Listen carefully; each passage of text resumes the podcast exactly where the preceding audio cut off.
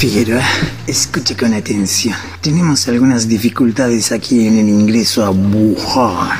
Chinchulín y yo no tuvimos mayores problemas. No así Hans. El estúpido en su documentación falsa asegura que es chino. Nacido y criado en China, hijo y nieto de chinos, nunca pensó que su maldito aspecto estaba demasiado lejos de ser asiático. Un rubio alto de ojos celestes. Es una maldita broma, me dije. El nombre en su pasaporte era Chin Chin. Chin Chin Recoba Suárez. Puede creerlo, Figueroa. El estúpido nombre que inventó para él era ese. Chin Chin Recoba Suárez.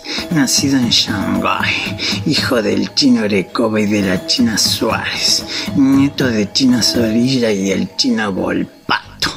Imbécil. Yo no sabía dónde meterme. Sudaba. Hans permanecía impasible, con una media sonrisa, como diciendo, lo tengo todo controlado. Noté como uno de los guardias amartillaba su fusil con dedos tensos y alertas. Yo conocía el arma. La he usado antes en Basbania, sin duda. Era un fusil Euraulefi, de cerrojo con percutor fijo. Disparo continuo de 60 proyectiles. Cartuchos 98.7 y velocidad 2.0.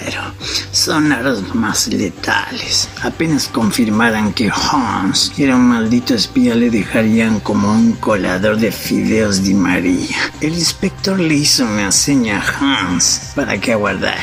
Le pregunté a Chinchulín qué pasaba. Si bien entiendo un poco de chino básico, cuando habla muy rápido comprendo poco menos de la mitad de lo que dice. ¿Tienen dudas con el pasaporte de tu piloto, Flanagan? ¿Qué pasa con él? Hizo el mismo sujeto que en la agencia nos hace los papeles a todos los agentes, le dije. Chinchulín me dijo que parece que Holmes estuvo sugiriendo más cosas a nuestro falsificador y se le terminó yendo la mano. El rostro del chino lo decía todo. Estaba pálido, preocupado. Yo también lo estoy, Figuera.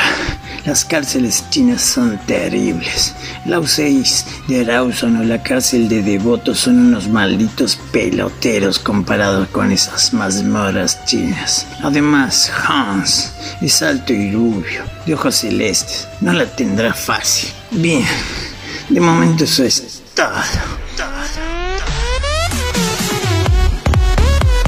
No descarto que el próximo programa de actualidad 2.0 sea un homenaje a Hans in memoria.